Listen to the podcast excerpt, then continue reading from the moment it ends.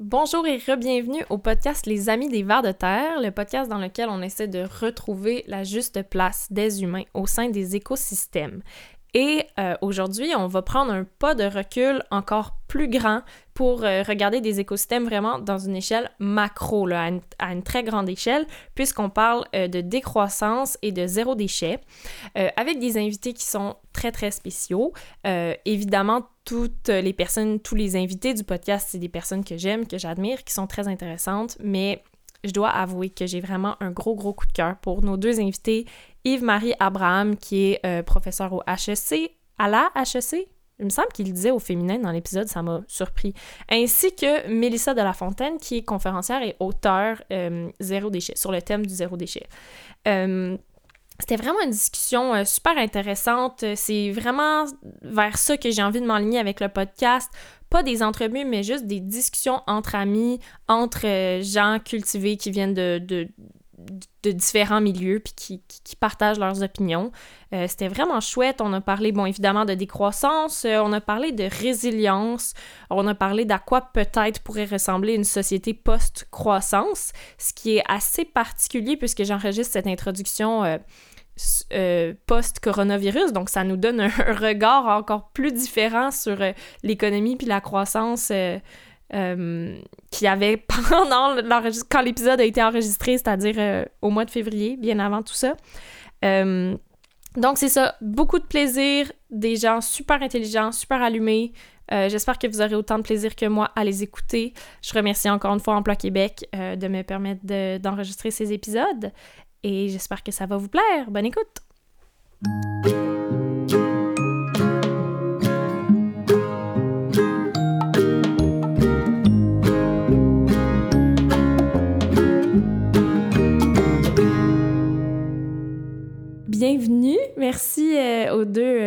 D'avoir accepté mon invitation. Je suis vraiment contente euh, qu'on puisse avoir cette discussion-là.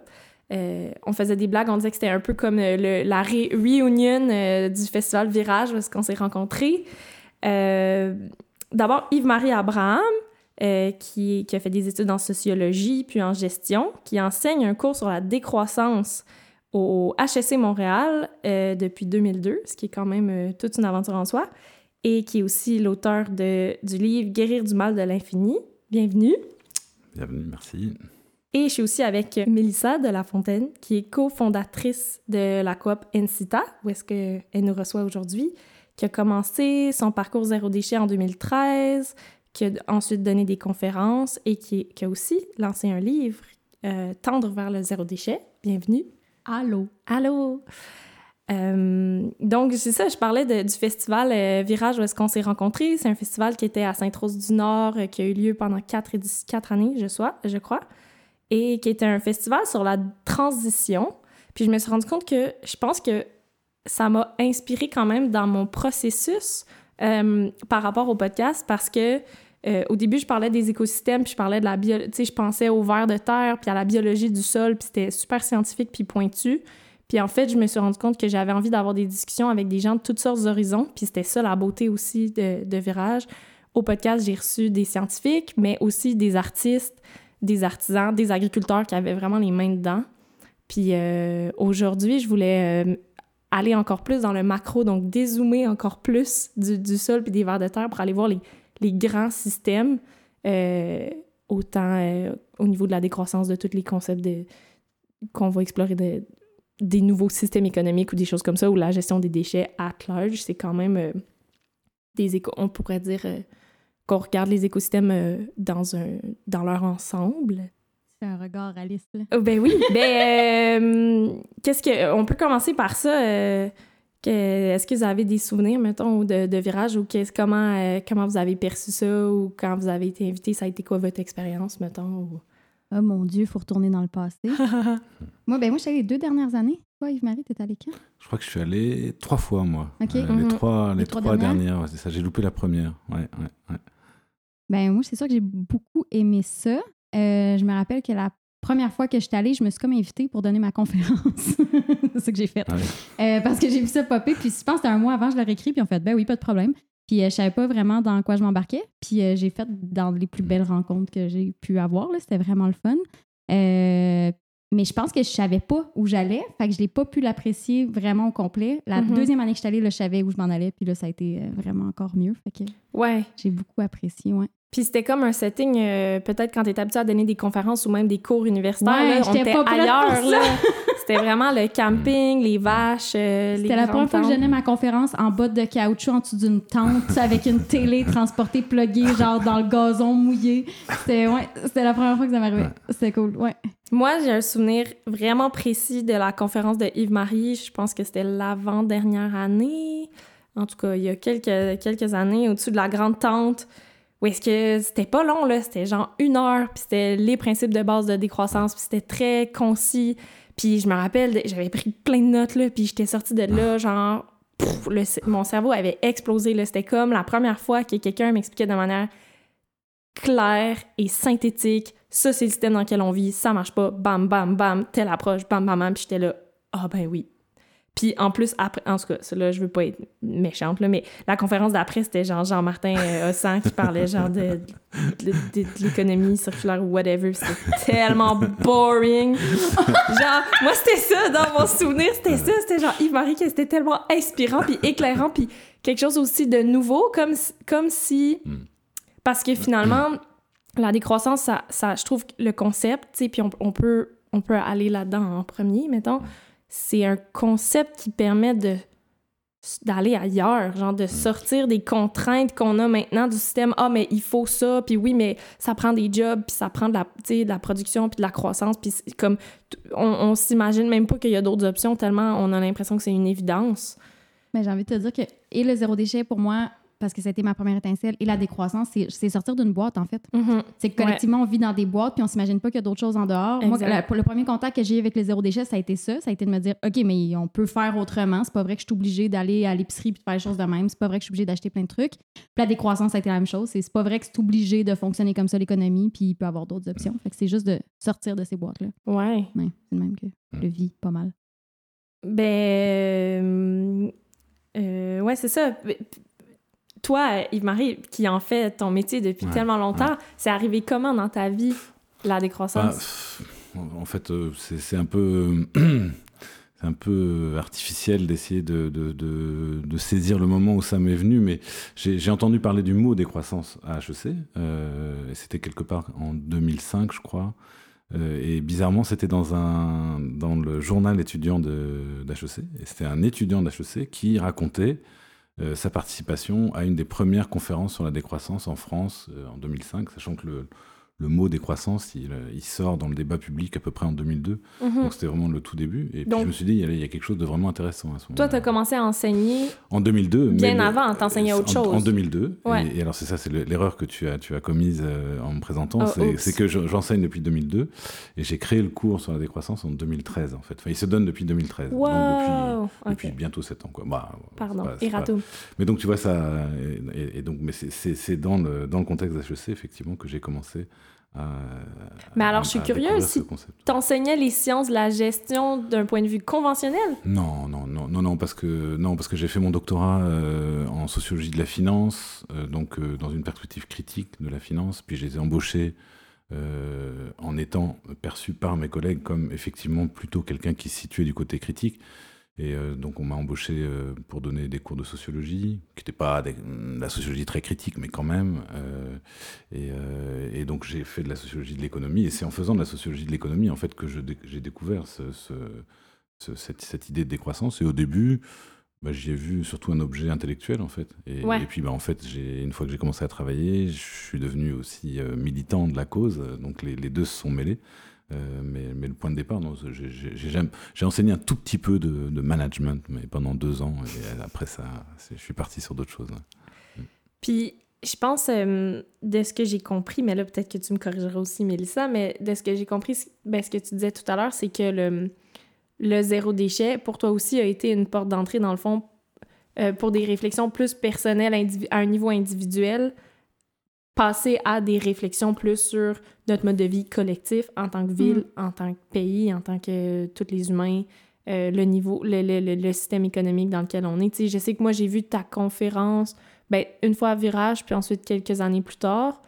Puis elle a évolué même pour Mm. créer finalement une deuxième conférence sur ce sujet-là. Ouais. Fait que le zéro déchet a comme été euh, le, Ben, la ça a été, première... ouais, ça a été euh, l'élément déclencheur, finalement. C'est un Mhm. peu pour ça que je l'utilise aussi. Ouais.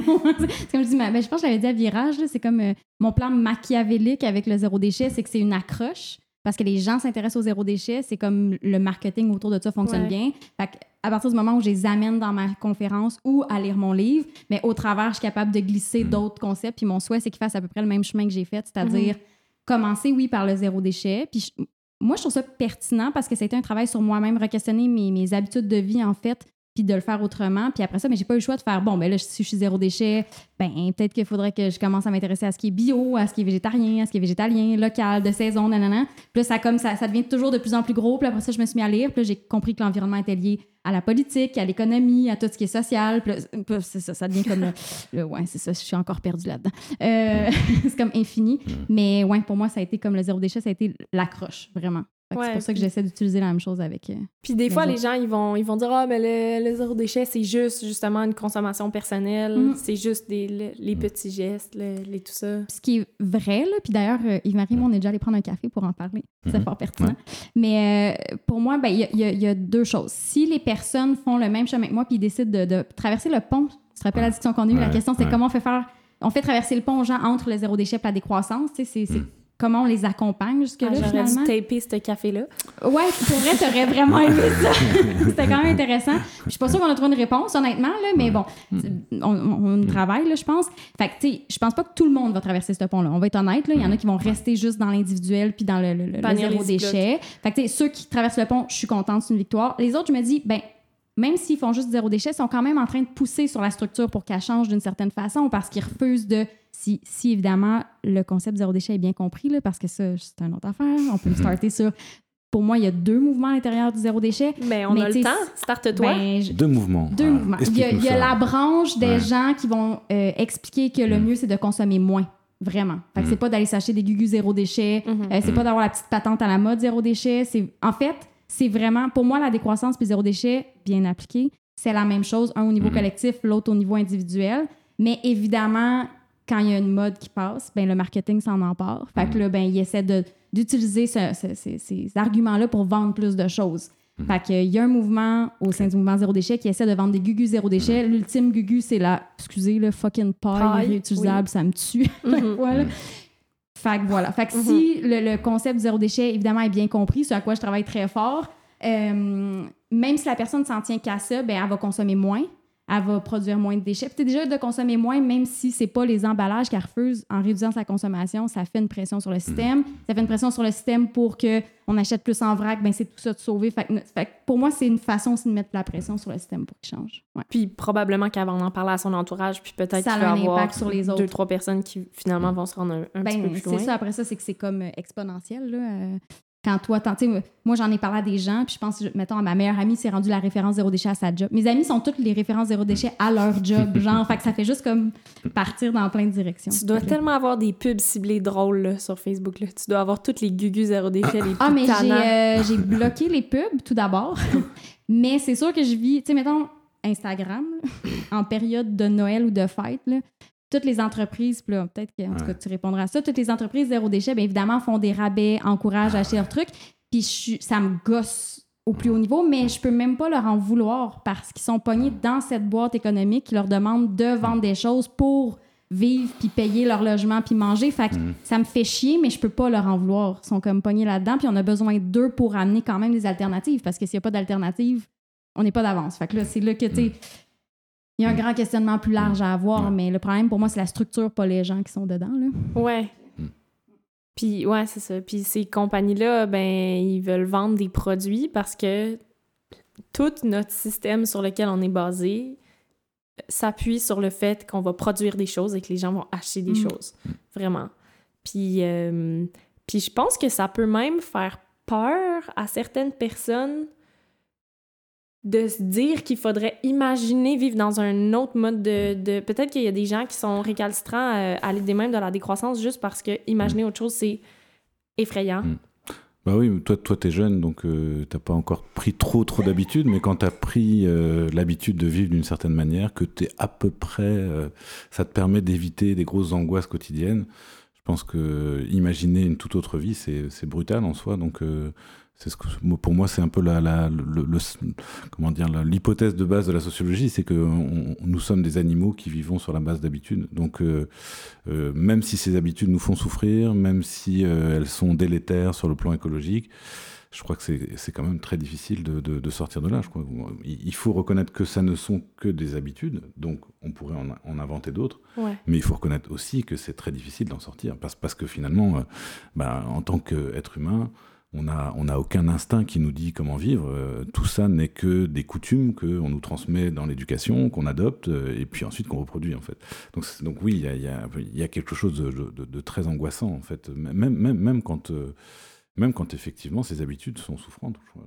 Donc il ouais. faut, faut, reconnaître ça, je crois, quand on veut discuter avec des, avec des humains là, qui aujourd'hui s'accrochent à ce modèle-là, il faut, faut, faut, faut l'admettre, mais ensuite trouver les moyens de, de les faire douter. Et je, je passe pense que ça passe beaucoup par. Euh, alors, il y, a, des propositions comme celle de, de Mélissa, mais il y a aussi euh, beaucoup de euh, beaucoup d'arguments qui pourraient passer par le, fait de pointer tout ce qui ne va pas dans ces villas. Dans ces villas. Il, y a, beaucoup de choses en fait qui sont vécues justement sur un mode individuel, on, des souffrances individuelles, et, quand on arrive à montrer que c'est finalement la conséquence d'un mode de vie collectif qui est en jeu, là, là on, peut-être qu'on on avance et qu'on déculpabilise aussi les gens. Exact, hein, on déresponsabilise les gens. C'est ouais, ouais. pas de ta faute si tu as l'impression qu'il faut que tu achètes des millions de gugus ah oui. à Noël ah parce que ça mmh. fait des années et des années que tout pousse pour que Noël, ça soit... Là, je prends l'exemple de Noël parce ouais, que tu en parlais, là.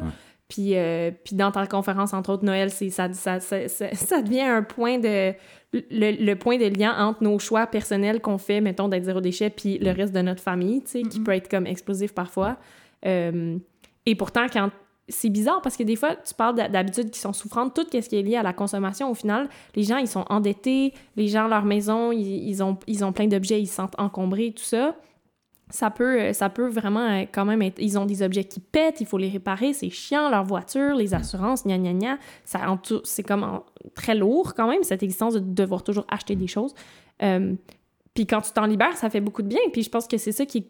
Moi, la décroissance, effectivement, peut-être parce que je suis plus jeune ou je viens d'un milieu plus progressiste ou peu importe, je l'ai toujours vu comme une, une option qui portait des choses extrêmement positives et enthousiasmantes. J'ai vécu un super moment zéro déchet. Je porte en ce moment les pantalons de mon grand-père que l'autre fois je suis allée à la friperie puis j'ai ramené des pantalons un peu comme ça en laine euh, puis là mon beau-père il m'a dit hey, mais j'en ai des pantalons comme ça qui appartenaient à mon père je les mets jamais puis là il me les a donnés et ils me font parfaitement et c'est genre les meilleurs pantalons genre.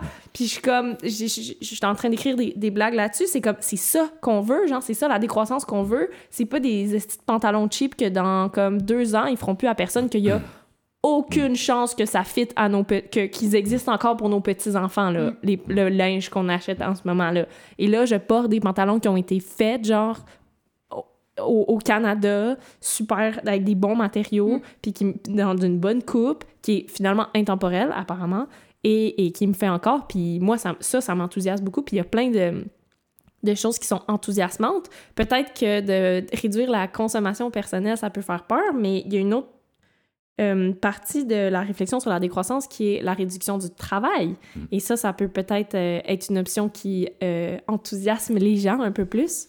Ben, c'est même pas sûr aussi. Tu vois, euh, une, chose qui m'a frappé en tant que donc immigrant d'origine française ici, euh, c'est aussi un certain rapport au travail euh, au, Québec qui est, qui, est, quand même assez différent, où, euh, où je voyais, euh, par exemple, pendant les vacances de la construction, des, des, des, des, des, reportages radiophoniques sur des gens de la construction qui disaient Ah non, moi je suis incapable de m'arrêter, je continue, je continue en gros, euh, en travaillant au noir ou je sais pas trop quoi. Mais bon, en tout cas, il y, avait, y a une espèce de rapport au travail aussi qui, qui, euh, qui devient une habitude et dont il faut aussi se défaire, en fait. Donc c'est vraiment, vraiment difficile.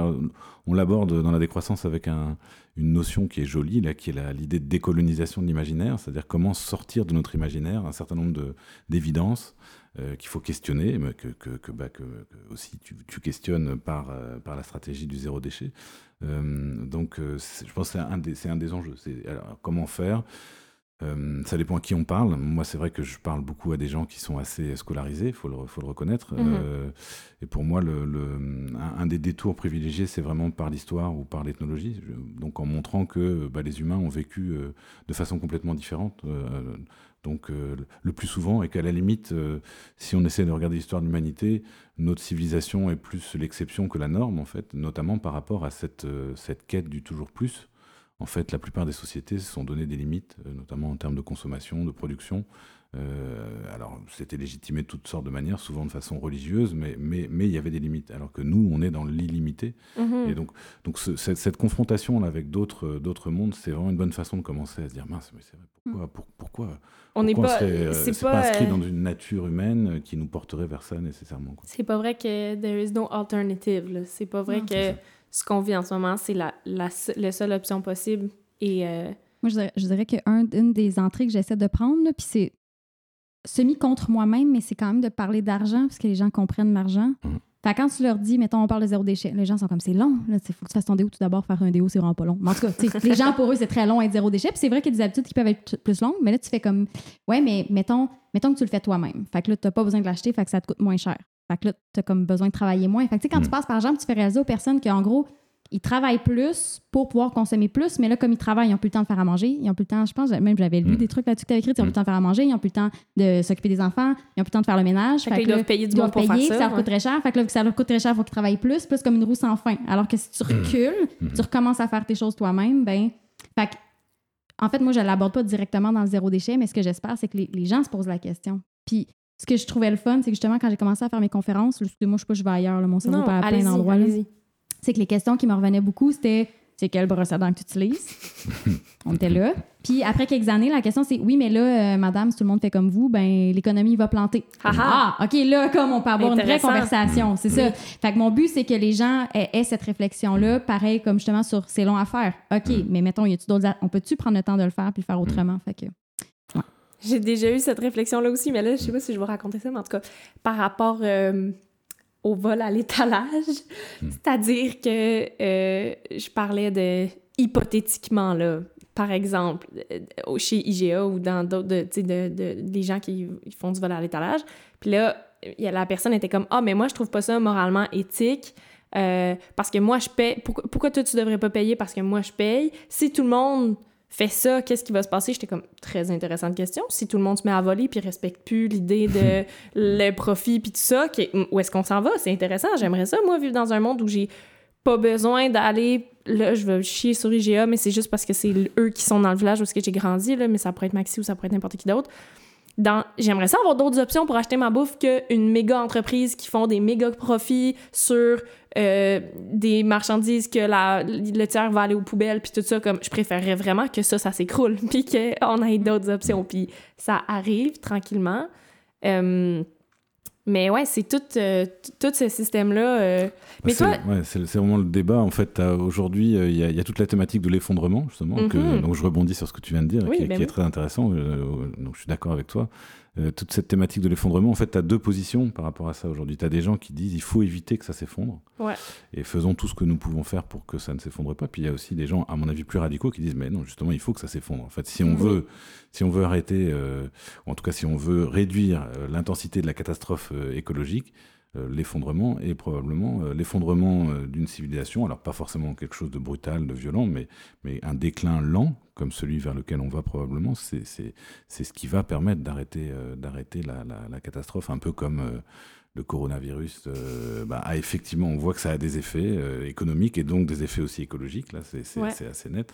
Donc, donc en, en, lui-même, effectivement, c'est cette thématique de, de l'effondrement, elle est intéressante. Enfin, comment on se positionne par rapport à ça? Je, je pense que du côté de la décroissance, effectivement, on est plutôt pour, euh, pour une forme d'effondrement. Ben, moi, ce que je me rappelle de tes, de tes, de tes conférences, parce que tu disais un effondrement pas nécessairement brutal, mais ce que, ce que je me souviens qui revenait, c'était euh, les gens, ils sont comme, ah, la décroissance, c'est pas bon, c'est pas souhaitable, peu importe. Ben, les amis, ça va arriver. Mm-hmm. Comme, on va frapper un mur de toute façon. Cette décroissance-là, inévitablement, va finir par nous rattraper. Est-ce que c'est une décroissance choisie ou une décroissance subie? Puis, c'est drôle parce que toi, tu dis, ah, il y a des gens qui disent, il faudrait qu'il y ait un effondrement ou il faudrait pas. Puis moi, j'ai l'impression de vivre avec les gens de ma génération, j'ai l'impression de vivre dans un monde où est-ce que depuis le début, on nous a pas mal dit que ça allait s'effondrer. C'est même plus une question de si c'est souhaitable ou pas. Mm. Euh, la fin du monde, c'est bizarre, mais en ce moment, là, comme moi, c'est un thème que j'explore beaucoup, puis je suis d'autres humoristes, puis d'autres musiciens, puis d'autres artistes, puis le monde de mon âge, ça n'a pas mal l'air d'être un thème récurrent qu'on vit dans un monde qu'on voit à la fin, là. Hmm. Mais puis j'ai envie de rebondir, j'avais une anecdote tantôt, puis elle se repointe euh, pertinente, euh, cette conversation, mais dans un podcast. C'est euh, une autre des raisons pour lesquelles j'aime parler de zéro déchet aussi, puis que les gens tendent vers ça, c'est l'aspect résilience. C'est l'aspect que ce soit, par exemple, que les gouvernements décident à un moment donné d'appliquer des règlements qui vont être plus stricts, si les citoyens ne comprennent pas pourquoi ils sont appliqués, ils vont se révolter puis ça va chier. Fait qu'il y a une question que pour moi, les citoyens doivent comprendre. Mais il y a aussi l'aspect, genre, si cet effondrement arrive, moi aussi, je crois qu'il arrivera puis que qu'on, veut, c'est soit qu'on va le choisir ou il va arriver. Je me sens plus résiliente si je consomme moins, si je dépends moins des entreprises. Là, je, réapprends à jardiner, j'ai un 2,5, je, je suis une dingue sur mes balcons, c'est vraiment inefficace, mais j'ai réussi à refaire le cycle complet de la semence à la replanter. Puis comme, je me sens plus autonome, ça me fait du bien. Puis là, je vais vous parler de mon père, qui est vraiment l'inverse de nous. Mon père, mon père est vraiment l'image du capitalisme. Euh, c'est assez particulier. Mon grand-père euh, conduisait des pétroliers pour Shell. Fait que... Bon, oh, finalement, je me sens mieux. Merci, Alice. Mais tu sais, pour dire qu'à un moment donné, je me rappelle, j'expliquais à mon père pourquoi c'est important pour moi de parler de zéro déchet. Puis le moment, et là, je l'ai regardé dans les yeux, puis j'ai dit, tu sais, pas l'effondrement. Tu sais, comme, j'ai pas, je dis le mot effondrement, comme ça va chier. Puis quand ça va chier, il y a des gens qui vont être prêts, puis ceux qui se seront pas adaptés seront pas prêts.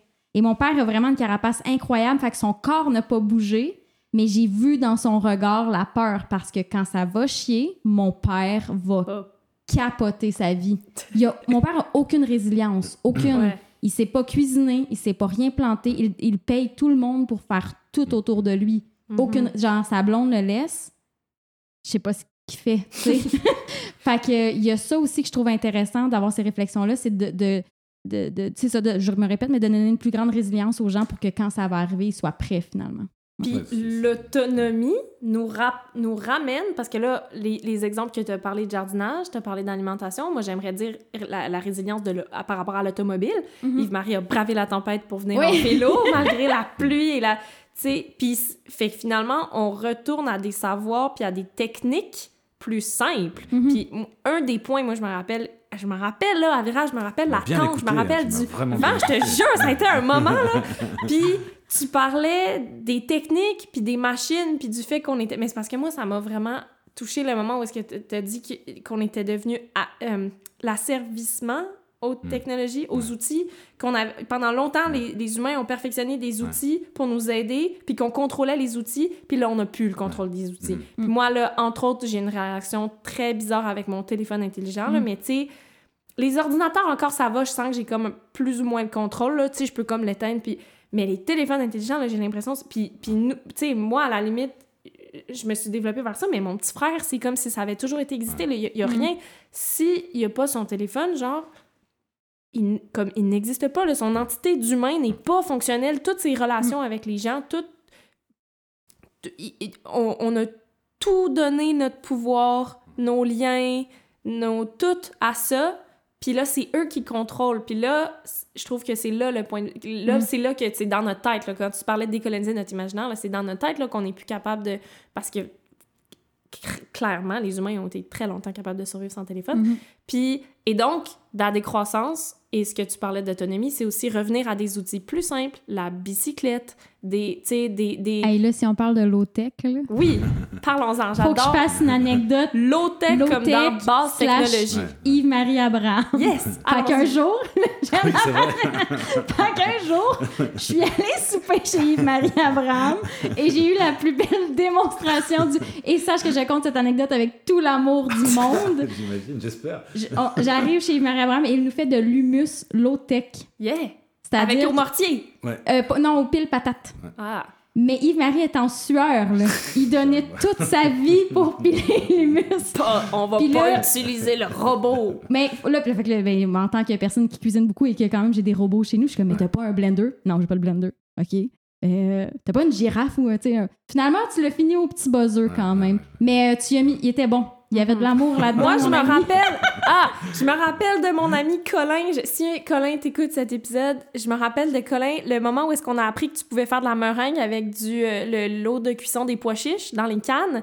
Puis que euh, moi, j'étais comme, je pense quand même que là, c'est un de ces moments où tu as besoin d'un fouet. Puis il était comme, non, je vais le faire à la main. Puis il a fouetté, là.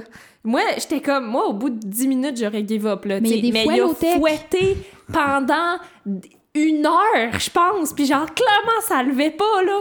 Puis il a tout donné. Puis ça, en tout cas, ça m'a trop impressionné. On n'a jamais, pour l'anecdote, réussi à faire des meringues. Je pense que oui, avec le celui mécanique, avec la manivelle, tu réussis à atteindre une vélocité qu'au fouet à la main, même si tu donnes tout. Moi, je pense que je vais continuer à utiliser mon blender puis mes trucs. Puis si on arrive à l'effondrement, je vais juste plus manger de meringue puis du muscle. C'est ça. ça je pense que plus manger de meringue, on, va s'en sortir. On va faire des salades de pois chiches au lieu de manger de l'humus. Mais euh, tout mon, pour vrai, je, je avec amour, toute mon admiration, Marie. J'ai pu admirer toute ta cohérence. Mais, euh, les bases technologies, moi, ça, c'est une autre affaire qui est super intéressante en parlant de résilience, de, de réapprendre que. Parce que finalement, la base technologie, elle, nous éloigne de la tangente dangereuse de oui, mais la science va régler le problème. Donc, pour revenir peut-être sur le, ce que tu disais, là, euh, pour moi, la distinction clé, c'est vraiment, euh, puis elle n'est pas de moi, hein, c'est des, philosophes qui la soulignent, c'est la, distinction justement entre l'outil et la machine, en fait.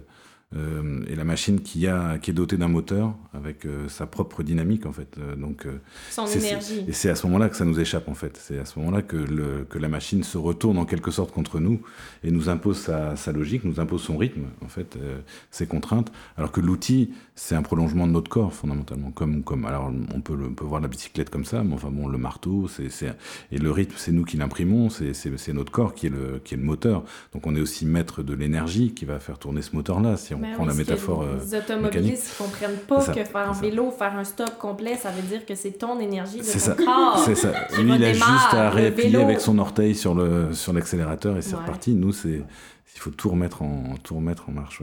Mais donc euh, donc c'est ça le, gros enjeu. Enfin pour moi la, la, grande distinction pertinente dans cette discussion c'est euh, c'est machine versus outils et, et, donc le low tech effectivement c'est plutôt des outils, éventuellement des machines, mais des machines des machines sans moteur, hein, donc euh, des machines qui vont utiliser euh, bah, des, euh, des, sources d'énergie directes qu'on trouve qu'on trouve qu'on a sous la main, du vent, de l'eau.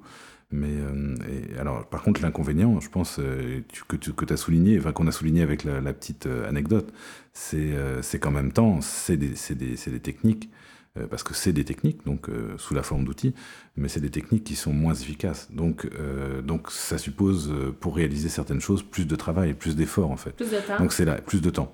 Donc euh, ça, il faut l'admettre aussi, je pense. Ça, ça, fait aussi partie clairement, je crois, que des, des, des barrières pour, pour évoluer vers, vers ce monde-là auquel on aspire. C'est quoi? Ça, bah, Sur certaines choses, dans certaines circonstances, bah, c'est pas mal plus d'efforts. Donc est-ce qu'on va moins travailler dans un monde post-croissance? Hmm, hmm. Physiquement, c'est pas sûr. Physiquement, c'est pas sûr du tout. Et je crois qu'il faut, le, il faut en avoir conscience aussi. Et pourquoi ce monde est aussi séduisant C'est parce que, ben, avec nos esclaves, euh, nos esclaves techniques, nos, machines, euh, bon, bah, il y, a finalement très peu d'efforts euh, qui sont nécessaires physiquement pour que, pour que des choses, des choses assez incroyables se produisent, en fait. Comme, Cela dit, ça, ça ferait du bien. Moi, j'ai envie de dire qu'en bah ce moment, bah j'ai vraiment des enjeux de parce que je travaillais en cinéma avant, fait que je marchais, j'étais active hum. physiquement, et là je fais beaucoup de travail de bureau sauf mes conférences, et ça me tue Ouais. Genre, tricoter, c'est rendu mon rêve. Euh, mettre les mains dans la terre, genre, je pleure de bonheur. Euh, je, trouve ça difficile de passer autant d'heures devant un ordinateur. moi, je pense que en fait, j'ai hâte de construire des choses de mes mains.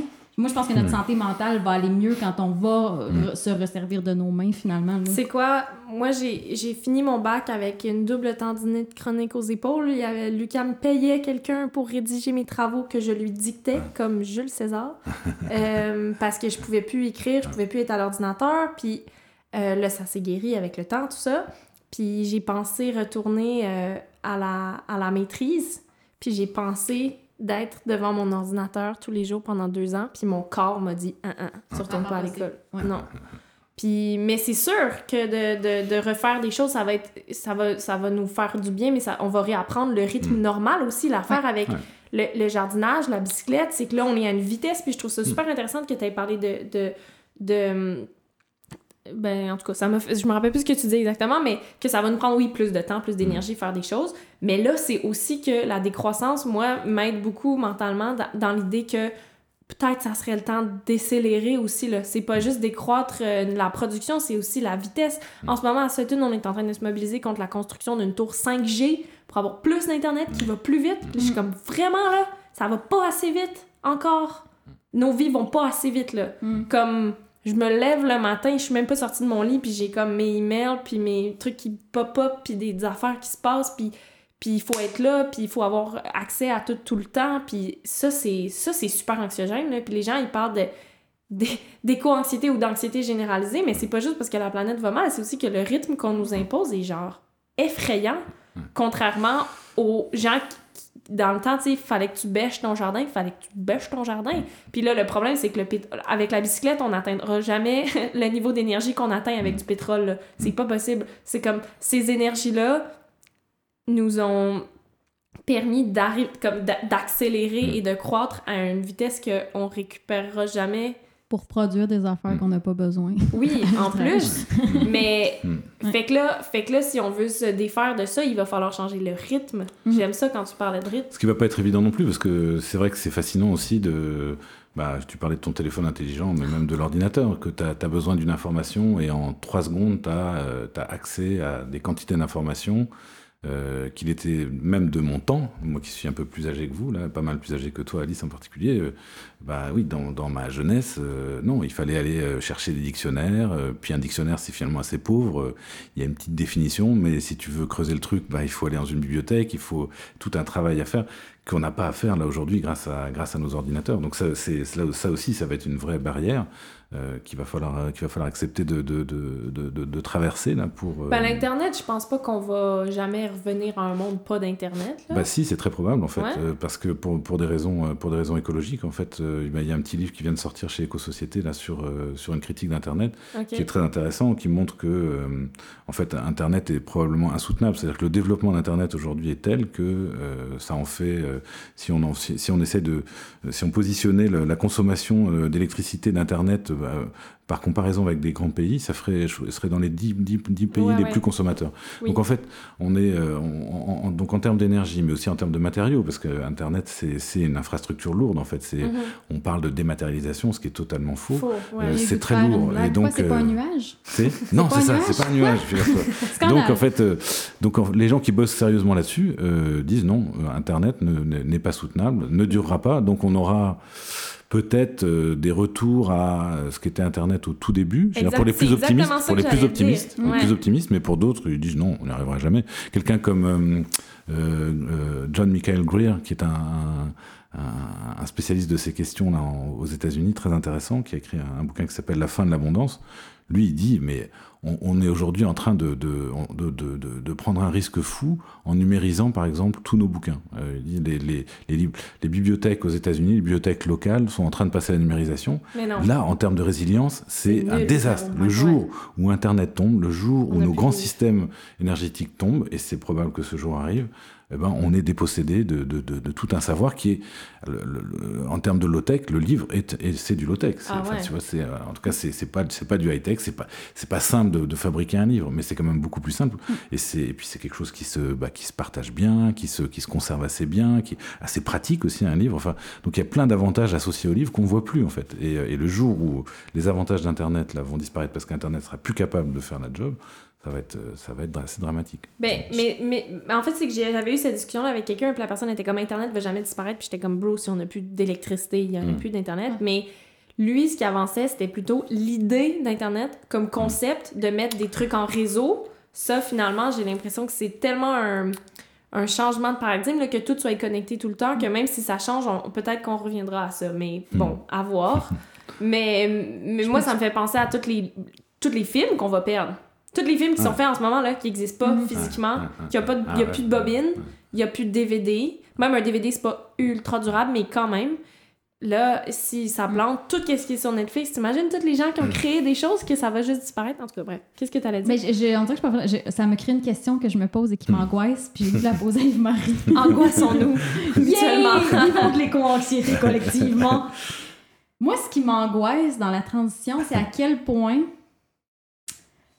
on est en train, depuis des années, de construire un monde qui, a- qui- qui ne fonctionne pas, genre des banlieues, des grosses calices de maisons, des, comme tout ce qu'on est en train de construire est pas viable. Fait je sais, je sais même pas si une réponse à ça, mais quand je me mets à penser à ça, genre comment on fait, tu sais, qu'est-ce qu'on fait avec ces grosses maisons-là? C'est même trop gros pour une famille, ça a comme pas de sens. C'est comme, il faudrait faire plein d'apparts à l'intérieur. Fait que Ouais. comment, on, comment on gère toutes ces infrastructures-là super énergivores, gigantesques, pour qu'ils servent dans la transition? Ouais, tu comprends ma question? Ben parce Bah, que, ouais. surtout par rapport aux banlieues, là, comme le jour où il n'y a plus d'auto, genre, comme on va pas se mettre à mettre des lignes de bus vers toutes les. Tu sais, comme. non, c'est ça, c'est inatteignable. Il y a vraiment des lieux qui sont pas desservables. Bah, au pire du pire, euh, ça c'est un, un ami, euh, euh, un ami primitiviste qui me disait ça. Au pire du pire, les villes vont devenir en fait des espèces de euh, de, de, de, de, de réserves de ressources matérielles, c'est-à-dire qu'on va aller se servir des, Mm. des, de, ces maisons, on va les déconstruire choses, et puis on- ça va nous servir de matériaux de base pour construire autre chose. Donc au, au- au pire du pire, mais on peut imaginer ben, déjà ce côté esquissé, il me semble. Euh, Ouais, mais j'ai pas, je pas, c'est ça, je suis pas dedans, avancé plus que toi là-dessus, mais c'est Ouais. comment euh, comment reconfigurer des, des, des banlieues pour en faire euh, finalement des lieux de des vrais lieux de vie dans lesquels on serait pas obligé de dans, dans- dont, dont on serait pas obligé de, de, de partir pour aller travailler mais mais qui pourrait euh, qui pourrait nous Servir. Accueillir euh, c'est un peu le rêve de c'est Ivan Illich euh, et puis euh, André Gors qui, qui disait ça. Finalement c'est quoi une bonne vie? C'est notamment une vie dans laquelle on n'est pas obligé de se déplacer. On peut se déplacer si on en a envie mais on n'est pas obligé en fait.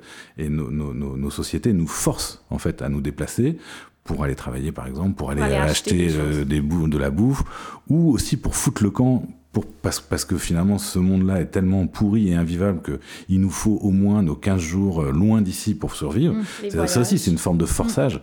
Mais si on a une vie qui est très plaisante ici, pourquoi est-ce qu'on voudrait en partir, si tu veux? Donc c'est comment, pour moi, ça devrait être un peu de l'impératif. C'est-à-dire comment s'inventer une vie qui euh, qui nous force pas, euh, qui nous force pas à, à- à- à bouger. Et ça, c'est la banlieue. C'est pour ça un beau, un beau laboratoire, je crois, Ouais. pour essayer d'imaginer effectivement un- une, une, une reconquête de la banlieue autour de cet impératif. Ça, ça me paraît pas Ça- injouable. Ben, Pas évident, pas évident. En même temps, j'essaie de penser à d'autres exemples, parce qu'on dirait qu'à chaque fois, je, je pense à cette question, ça m'angoisse, à quel point on est en train de construire des choses qui sont Hmm. inutiles, puis qui vont être inutilisables. ouais. Ouais. J'ai Ah, j'ai des collègues, un collègue français là qui, euh, qui vient d'élaborer un concept là que, que, que je que je découvre, euh, mais que je trouve très bon, euh, puisqu'on on travaille beaucoup autour de la notion des communs aujourd'hui, donc euh, de ressources qui sont partagées. Ça, c'est une autre mais- conférence mémorable. mais, mais lui, euh, lui finalement, il, il, il a, il a introduit la, la, la notion de commun négatif. Et ça, ça fait écho, à mon avis, à ce que tu dis, c'est-à-dire que dans l'avenir, on va se retrouver aussi avec des ressources euh, euh, qui sont en fait plutôt des problèmes, mais qu'on va avoir sur les bras en fait. Et donc c'est ça les Mm. communs négatifs, c'est-à-dire qu'on va on va partager un certain nombre d'infrastructures, par exemple, qui vont être devenir bah, inutilisables ou en fait même problématiques. Tu prends, je sais pas, le évidemment l'ar- l'archétype c'est euh, la centrale nucléaire, c'est un commun commun négatif. c'est ça. euh, que tu fais avec ça, quoi? que tu fais avec ça, quoi, en fait? Donc, et là, bah, effectivement, ça, ça, enfin, donc lui, il amène cette question. Il a dit, bah, si on veut se projeter dans l'avenir, dans un monde post-croissance, il faut, il faut, euh, il faut réfléchir à la manière de, euh, de démanteler, de défaire, de réutiliser ce genre de choses. Mais c'est- problématique parce que ça suppose, euh, c'est des techniques souvent qui supposent beaucoup d'expertise. Mhm. Alors précisément, le low-tech, bah, c'est renoncer à des, certaines formes de, de- d'hyper-expertise aussi. Donc c'est pas, c'est pas simple. Mais donc oui, je comprends. la- Enfin, l'angoisse me paraît fondée. Ouais. C'est- Oui, c'est non, pas- pas évident. mais, euh, mais on va, on va y arriver de, par la force des choses. Enfin, Ouais. euh, d'une façon ou d'une autre, on va, on va, on va, on va, ça va se faire. Ça donne envie de tourner un, un- un film post-apocalyptique dans des banlieues où est-ce que le monde, ils défont des... Ils vont chercher des bouts de maison pour Hey, t'as dit construire... une- film post-apocalyptique, puis tu me rappelles que dans mon ancienne vie, j'étais assistante réelle sur un Mhm. court-métrage post-apocalyptique et la monnaie d'échange était rendue les dents. Ah! Les dents? Ouais, Ah ouais. les gens s'arrachaient les dents. Je me rappelle Ah avoir dit ouais. au réalisateur quand on va tourner une scène d'arrachage de dents, je vais pas regarder. Mais des dents que tu te réimplantais pour, pour, avoir, pour non, pouvoir non, mâcher? comme, Ah les- non, Ah c'est comme euh, les gens vraiment une- s'arrachaient les se tuaient entre eux pour arracher les dents parce que c'était rendu une monnaie d'échange. C'était ça. C'était un, c'était un Mhm. film sur lequel je travaillais à l'école, euh, à l'université. Ouais, c'est tout. J'ai déjà fait un, post, un film post-apocalyptique. Mais tu parlais d'Ivan Illich, puis Ivan Illich, c'est aussi un autre euh, qui a un peu légèrement fait exploser mon cerveau. Il, a fait, il, est, ah, il y a beaucoup de gens qui travaillent sur la décroissance qui se rapportent à ce qu'il a écrit, entre autres sur euh, le, la vie conviviale, les outils conviviaux. Puis qui, qui, lui, c'est un philosophe, puis il s'intéressait justement à ben, c'est quoi la, un peu la, la bonne vie, là, comme tu mm, disais, qu'on mm, veut mener, puis les, les, ce qu'on veut mettre en place, en fait. Puis euh, il parlait de la convivialité, puis je trouve que c'est un, un, terme, on n'en entend pas vraiment souvent parler, mais c'est un bon terme pour parler autant des outils, les outils qu'on va utiliser, mais aussi comment on va organiser justement nos villes, euh, nos transports, euh, toutes sortes de, Ouais, bah c'est pour ça qu'on avait choisi d'ailleurs pour le, mouvement québécois pour la décroissance, on avait rajouté le mouvement québécois pour la décroissance conviviale. Donc euh, c'était en, hommage et en référence à Illich. Euh, lui, il a proposé donc la notion, le concept d'outil convivial. Donc c'est comme ça qu'il en vient à la notion de convivialité par l'outil convivial qui l'oppose à, la technique industrielle, en fait, donc avec, dont, on a parlé un peu. Et l'outil convivial, mais il le définit, mais d'une façon qui est un peu vague. Donc c'est quand même pas si simple que ça à réutiliser son truc. Mais en gros, l'outil convivial, c'est un outil qui va, qui va quand même te donner, euh, euh, qui va élargir un peu ton autonomie, qui va, qui va te permettre de faire plus de choses que si tu n'avais pas l'outil, euh, mais qui va pas se retourner contre toi euh, et qui va pas supposer non plus des rapports de domination, en fait. C'est-à-dire que nos techniques euh, industrielles, en fait, supposent euh, en général qu'il y, euh, ait des gens puissants qui puissent développer ces techniques et qui en aient le contrôle, alors que les autres vont être simplement des, consommateurs ou des serviteurs de cette technique. Ouais, quand c'est même pas des, esclaves ou des, gens qui travaillent à Donc tu as, un autre, un autre, un, autre intellectuel qui, avait travaillé là-dessus, lui américain, un historien qui est Lewis Mumford, qui lui distinguait les techniques autoritaires des techniques démocratiques en fait. Hmm. C'est pas mal aussi ça, je trouve c'est pas mal intéressant. C'est les techniques qui, pour bien fonctionner, en fait, bah, ça exclut complètement la démocratie. Ça exclut le fait que tout le monde pourrait donner son avis, alors qu'on a des techniques qui, par contre, euh, justifient et même sont, sont, ne, ne, ne, sont jamais plus efficaces que quand il y a fonctionnement euh, démocratique. On pourrait dire que les pipelines ne sont pas très démocratiques. Absolument pas, c'est ça. Bah, oui. Je fais ma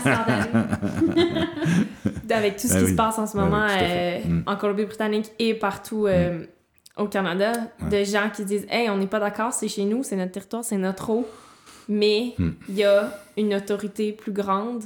Euh, c'est la même chose, je reviens avec la tour de 5G. Euh, dans le village de Sutton, tout le monde n'est pas d'accord. Ils ont réussi à faire passer au conseil que le conseil de ville s'y oppose, mais c'est fédéral en fait, la ah télécommunication. Donc même si tout le monde n'est pas d'accord dans le village, même si la ville n'est pas d'accord, euh, le fédéral pourrait autoriser Rogers à construire sa tour. Et là, il va falloir aller bloquer le terrain physiquement. Je dis ça hypothétiquement encore une fois. Euh, il nous reste un petit, euh, un petit moment. Euh, on pourrait parler de vos livres qui sont sortis récemment. Je sais que où on pourrait parler d'Incita, où on pourrait parler des projets qui s'en viennent. Ben, en fait, c'est en continuité à ce qu'on dit. J'allais parler de coopérative. Oui. Oui, je sais pas. C'est comme un beau modèle que j'explore avec mes collègues. Puis, euh, en fait, c'est parti parce que mes deux collègues, Laure Caillou et Amélie Côté, que j'aime mhm. beaucoup, et on collaborait déjà sur des programmes d'accompagnement de foyers zéro déchet comme travailleurs autonomes. Fait qu'on se sous-traitait mutuellement pour valider qu'on travaillait bien ensemble puis qu'on voulait se marier pour toujours. puis on s'est mariés le 8 mars 2019 en ah. fondant la coopérative. Belle date. mais pour, oui, je sais, on capotait. C'est vraiment le stamp et du 8 hmm. mars. On était vraiment contentes. Mais euh, tout ça pour dire que c'est Amélie qui nous a parlé du format de la coopérative. Puis pour avoir, et là je vais, je vais me confier, euh, essayer de démarrer un collectif vraiment horizontal où tout le monde avait son mot à dire et qui a vraiment, ben pas vraiment chiré, mais qui a eu comme des problèmes à l'interne. Puis que j'ai vu un projet qu'on a monté me glisser des mains parce que certains humains ont Là, tu parles d'un autre projet. Ouais, puis que je veux pas trop parce que je veux pas accuser personne ni rien, puis je veux pas être méchante rien, mais j'ai pas aimé mon expérience de monter quelque chose et de le voir me glisser entre les mains, d'avoir aucun pouvoir pour sauver la situation finalement. Euh, fait que j'étais pas, quand on a parlé de ça, en fait, le modèle coopératif me faisait peur à la base parce que je pensais que c'était un peu comme, comme un OBNL que tout le monde peut rentrer finalement. Puis j'avais vraiment peur de me retrouver avec des gens avec qui j'avais pas envie de collaborer. mm-hmm. euh, puis j'ai mes petits traumatismes là-dessus. Mm-hmm. Euh, puis la coop, finalement, j'ai trouvé ça intéressant parce que, euh, au fond, nous, on est trois membres cofondatrices, mais avant qu'un membre rentre, il va être membre auxiliaire. Fait comme une probation qu'on décide du temps, il y a un maximum réglementaire, je pense, à un an et demi. Nous, on a décidé que c'était un an. C'est comme une probation commune. Pour vérifier qu'on veut être copropriétaire parce qu'à chaque fois, tu sais, quand on est membre, on est tous copropriétaires de l'entreprise finalement. Fait que ça m'a beaucoup rassuré parce que tu travailles vraiment avec la personne pendant un an pour valider que ça fonctionne. Mhm. Puis euh, ça fonctionne vraiment bien. C'est comme si c'est dans les plus belles collaborations que j'ai eues, autant avec mes cofondatrices que les membres auxiliaires, parce qu'on on construit quelque chose ensemble. C'est sûr qu'on a une vision commune, là, on, s'est choisi pour ça aussi. Euh, mais ce modèle-là me donne quand même beaucoup d'espoir. Puis l'autre chose que je trouve intéressante, on en parlait tantôt, c'est quand même à but lucratif. Fait que là, on, on pourrait avoir comme des discussions par rapport à tout ce qui est économique, mais ça, je pense que moi, ça vient chercher mon, mon côté où je viens du milieu du cinéma, des arts, en art et en environnement. Les gens pensent qu'on fait ça pour notre passion, puis qu'on vit de notre passion, puis qu'on n'a pas a besoin de manger. Ouais, Ouais. Fait que je, je, je trouve le statement aussi de dire que c'est à but lucratif. On peut pas être riche, là. Tu sais, ma belle-mère, quand on est parti à la coop, elle était comme, fait que tu vas devenir riche. Puis j'étais comme, Hmm. je ne pense pas, non. si on réussit à avoir un salaire pour vivre bien, je vais être vraiment contente. C'est qui euh, Ça me fait penser à quelqu'un de. C'est François Lambert, là, quand on parle des capitalistes, qui a essayé d'acheter une coop.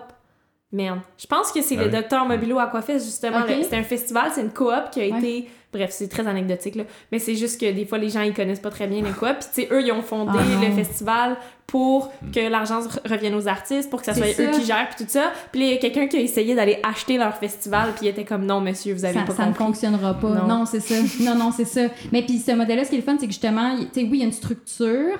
Euh, fait que c'est pas comme si c'était juste horizontal puis qu'on pouvait se perdre, mais on a tous un droit de parole. Puis c'est peu importe l'argent qu'on a investi pour partir la coop, c'est un membre un vote. Mhm. C'est juste comme ça.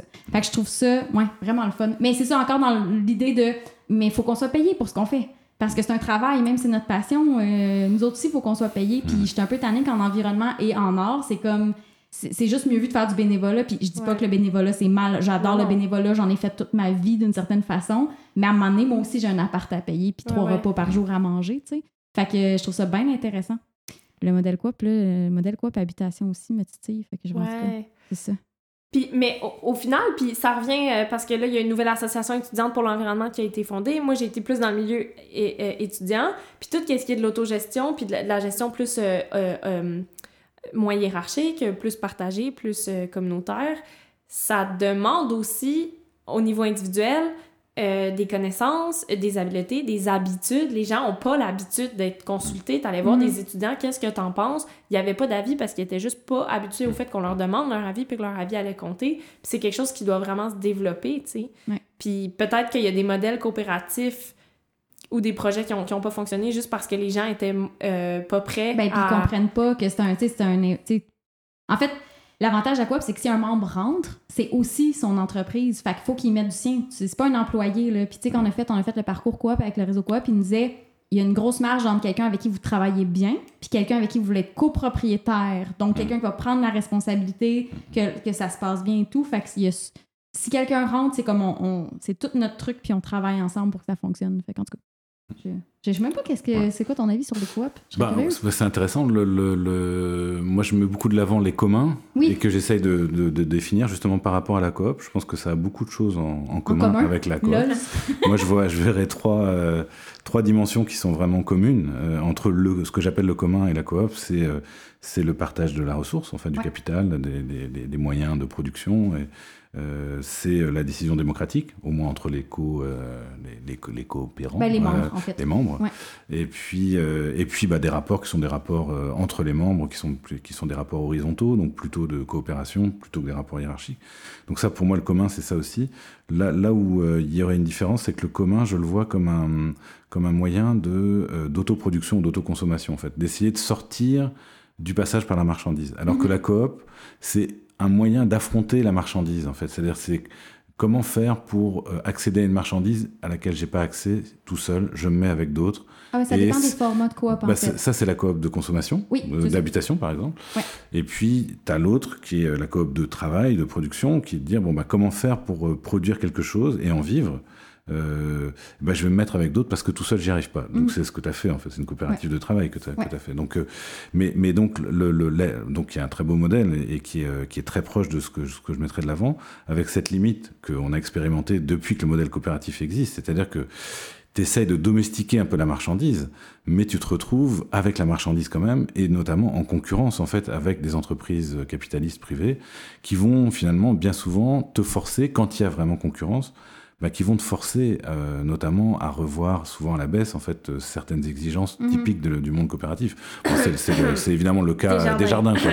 Mais, euh, donc, euh, sauf si t'es dans, t'es dans une niche, vous êtes dans une niche, vous avez sans doute pas trop de concurrence, vous n'avez pas, pas des gros monstres qui sont là et qui vont vous manger tout cru. Si, euh, donc, mais, mais, mais pour moi, c'est la, la limite. Mais en même temps, se développe aussi, euh, comme tu dis, euh, toute une habitude, une façon de penser, une façon de travailler qui est très très cohérente avec ce que je mettrais de, l'avant dans les communs. je dirais Ouais. qu'une coopérative, c'est comme les communs déguisés dans notre système économique. Un peu, c'est ça. Mais, bah, mais t'as le, t'as- t'as le modèle de la coopérative de solidarité au, au Québec Ouais. qui est assez intéressant, où justement t'essayes, t'essayes de passer outre euh, quand même des tensions qui restent structurelles dans la coopérative, parce que finalement, euh, euh, si, si t'es travailleur, euh, si t'es une coopérative de travailleurs, bon, bah, le consommateur, c'est c'est ton client quand même, c'est ton client, et donc t'as cette tension. C'est-à-dire que l'intérêt de ton client n'est pas toujours ton intérêt. Bon, alors que, euh, et inversement, quand t'es dans une coopérative de consommateurs, t'as envie, t'as envie d'avoir accès à des choses pas chères. Et donc le producteur, tu vas pas, tu vas pas te soucier de son intérêt euh, Ah, tu directement. restes dans le système. donc tu restes un peu dans le système. Ouais. La, la coopérative de solidarité, on essaye de mettre tout le monde ensemble, producteurs, usagers et puis communauté. C'est ce que je trouve intéressant, ce qui est assez typique du commun, je crois. Mhm. Voilà, dans, tel que je l'imagine. Mais bon, ça c'est en théorie, c'est en principe.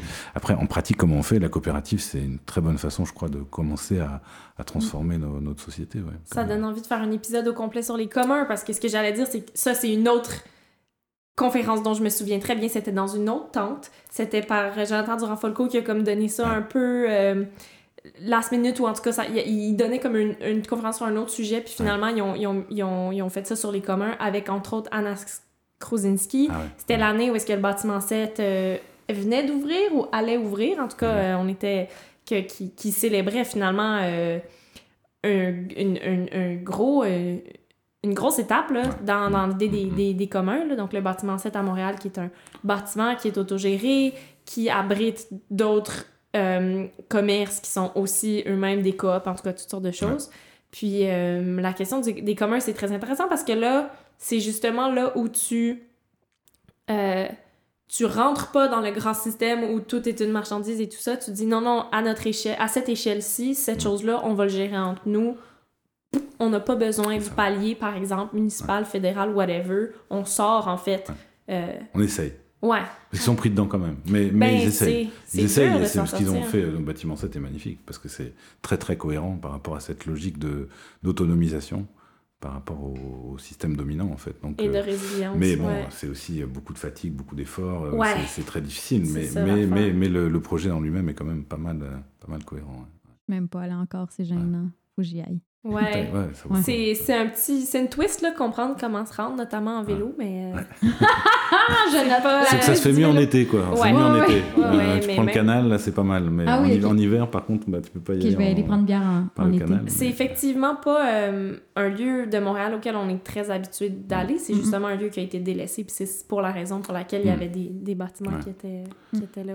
Mais c'est là où le système est terrible parce que tu vois, en ce moment au au bâtiment 7, ils, euh, ils sont en train de réfléchir, et puis ça aussi, ça les honore beaucoup, euh, ils sont en train de réfléchir aux effets du bâtiment 7 sur la gentrification de. Pointe-Saint-Charles. Oui, c'est C'est-à-dire clair. Mais oui. Finalement, ils ont revalorisé, en termes euh, vraiment capitalistiques, ils ont revalorisé un quartier. Enfin, ils contribuent à le revaloriser, donc à faire monter les prix, donc à attirer une, une clientèle nouvelle et à chasser euh, finalement euh, les gens pour qui ces projets d'autonomie collective avaient été développés. Mhm. Tu vois, donc Ouais. l'espèce de paradoxe dans lequel on est, d'où l'impératif de penser la chose à une échelle macro. C'est-à-dire, on peut, on peut pas, euh, on peut pas juste euh, penser que ça va, on va, on va y arriver en, en développant ce genre de, de- de- d'initiatives concrètes. Il va falloir aussi politiquement faire des, euh, bah, agir politiquement pour que euh, les choses bougent à une échelle beaucoup plus vaste que, que Ouais. simplement un, un quartier. Quoi. Notamment au niveau des, des logements à Montréal. Mais bon, ça, c'est toute une autre aventure. Ouais. J'avais quasiment le goût d'aller là, ça m'angoisse Ouais. tellement dernièrement. J'ai envie, euh, parce que là, on, on, on s'a- on s'approche de l'heure, en fait, je pense. Puis, euh, pour clore, euh, je, je suis pas très bonne, très bonne dans les conclusions, mais là, je pense que j'ai une bonne idée. J'aurais envie, puisque vous êtes tous les deux des, des, des, des, personnes qui, en tout cas dans votre travail, mais dans vos réflexions, pensez justement au niveau macro, euh, assez, assez large échelle. Euh, comment, en fait, en tant en qu'humain, là, en tant que simple humain sur cette terre qui essaie de faire de son mieux, comment on trouve l'équilibre entre se perdre dans des réflexions oh mon dieu le système économique mondial énorme la finance euh, on s'en sauvera pas et l'échelle très, très, très, très individuelle. Donc, oui, un peu le zéro déchet, les, les petites choses qu'on fait dans notre vie pour se sentir mieux, mais qu'en même temps, on est comme. Tu sais, elle est où la ligne? Ou est-ce qu'il y a des moments où est-ce qu'on se met en mode individuel, puis il y a des moments où est-ce qu'on se met en mode euh, macro? Ou comment, euh, comment vous naviguez ça? mais ça fait des grands, grands yeux! C'est dur à répondre, ça, là! T'as-tu une idée? Bah non, moi je pense que je suis pas plus avancé que, que toi que Mélissa. Enfin, je sais pas, on, va, on va écouter Mélissa, mais non, mais, mais, je, je, trouve que tu, je trouve que tu poses bien le problème. C'est-à-dire qu'on est là-dedans, on est, on est vraiment, on est pris là-dedans, et, et, cette tension, je crois qu'il faut pas l'abandonner non plus. C'est-à-dire qu'il faut pas, c'est pas l'un ou l'autre, c'est l'un et l'autre, mm. euh, et ça passe ça passe vraiment par le collectif quand même. Moi, j'aime beaucoup le. C'est un ancien étudiant à moi qui avait fait un, petit papier dans le Devoir il y, a, il, y a, il y a quelques temps sur autour des questions de transport, mais mais qui se terminait par la conclusion suivante. Et je, je retrouverai pas sa phrase exacte, mais elle était parfaite. C'était euh, finalement en termes de responsabilité individuelle, qu'est-ce qui nous incombe? Euh, c'est c'est finalement est-ce que j'embarque euh, est-ce que j'embarque dans quelque chose de collectif ou pas? Et, euh, et, et, changer les choses c'est forcément effectivement se poser la question bah, comment j'embarque euh, dans comment je m'organise en fait avec euh, avec un collectif? Donc c'est c'est forcément du collectif ça c'est sûr. C'est pas rester on peut pas on peut pas juste rester sur le sur le plan individuel. Après ce collectif ça peut pas être non plus bah, l'espèce humaine tout entière. Je crois que là là on, on, va se paralyser immédiatement ouais. dès qu'on va vouloir essayer de penser des solutions à une, à une échelle mondia mondialisée. C'est bien, c'est bien localement aussi, collectivement, mais localement que ça va, que ça va se faire. Je, je crois qu'il faut, il faut, il faut l'accepter aussi. Jean-Martin, il dit souvent, on veut pas nourrir notre planète, on veut nourrir notre communauté. Hmm. Ça sert à rien de vouloir nourrir toute, toute la Terre ou trouver une solution pour toute la Terre.